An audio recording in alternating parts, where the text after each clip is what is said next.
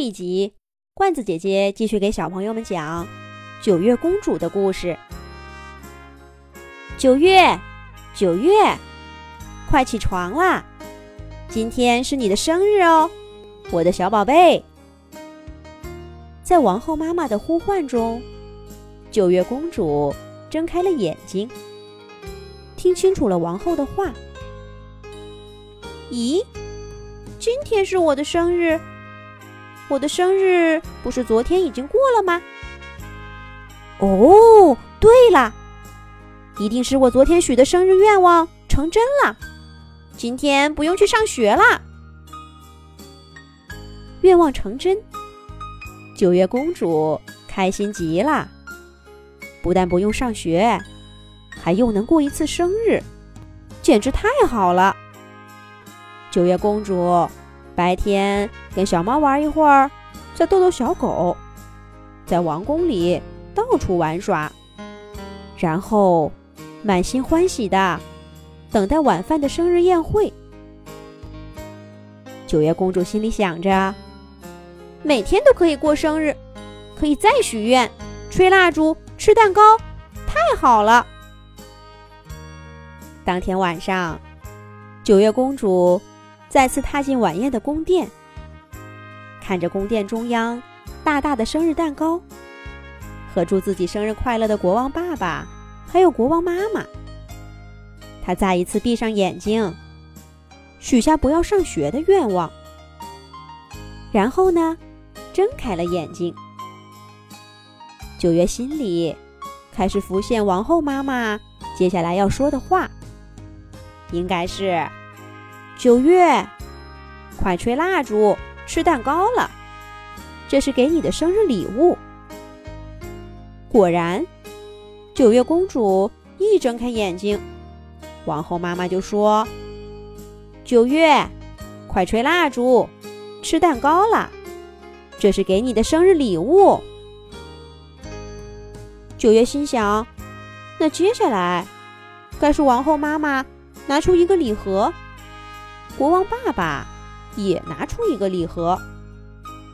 王后妈妈的礼盒里是粉色的书包。”国王爸爸的礼物呢，是一支精致的小钢笔。果然不出所料，王后妈妈、国王爸爸分别拿出了送给九月的礼盒。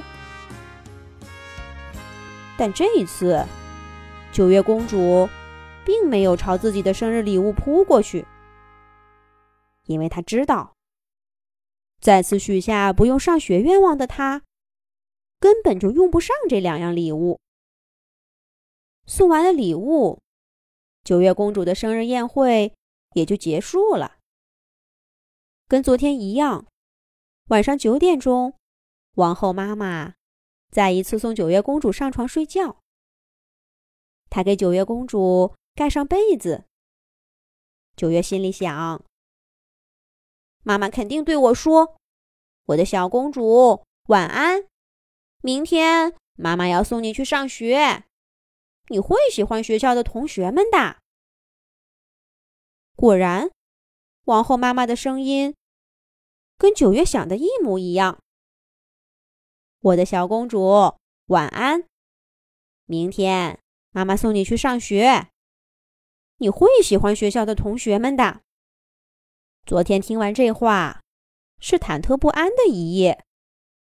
但今天呢，九月公主一点儿都不担心，因为她知道，她才不用去上学呢。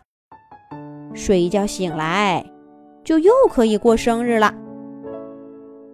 果然，又是不出所料。九月，九月，快起床啦！今天是你的生日，我的小宝贝。九月。快吹蜡烛，吃蛋糕啦，这是给你的生日礼物。王后妈妈的话和她的语气、表情，都在九月公主的预料之中，一点新鲜感都没有。